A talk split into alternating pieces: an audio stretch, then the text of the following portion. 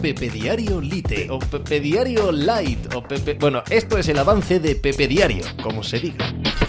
Hola, ¿qué tal? Hoy estamos a lunes 9 de enero del año 2023. Se rompió algo muy serio ayer en la NFL. Los Green Bay Packers, la sensación de eh, superioridad absoluta en su división, en la NFC Norte, que han eh, mantenido durante...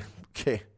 Tres lustros. No solo los Green Bay Packers se quedaron ayer fuera de playoff, que ya en sí mismo es un batacazo gigantesco, sino que lo hicieron en casa, en Lambeau Field, y frente a los Detroit Lions, uno de sus rivales de división a los que ha martirizado durante, tantos y tantos años, tantas y tantas temporadas. Que los Detroit Lions, sin nada en juego más que el orgullo en sí mismo de una victoria y de eliminar a sus eh, grandes rivales o uno de sus grandes rivales en la NFL de la carrera por los playoffs, fueran capaces de asaltar Lambeau Field en un día tan señalado tiene que ser un eh, punto de inflexión, un antes y un después en la franquicia. Es algo que no hubiéramos imaginado, ¿verdad?, durante la pasada década. Pues sucedió, sucedió ayer. Los Packers eliminados de playoff. De la última jornada de temporada regular en la NFL y del resto de deportes desde un punto de vista global, desde un punto de vista universal, hablamos hoy como cada día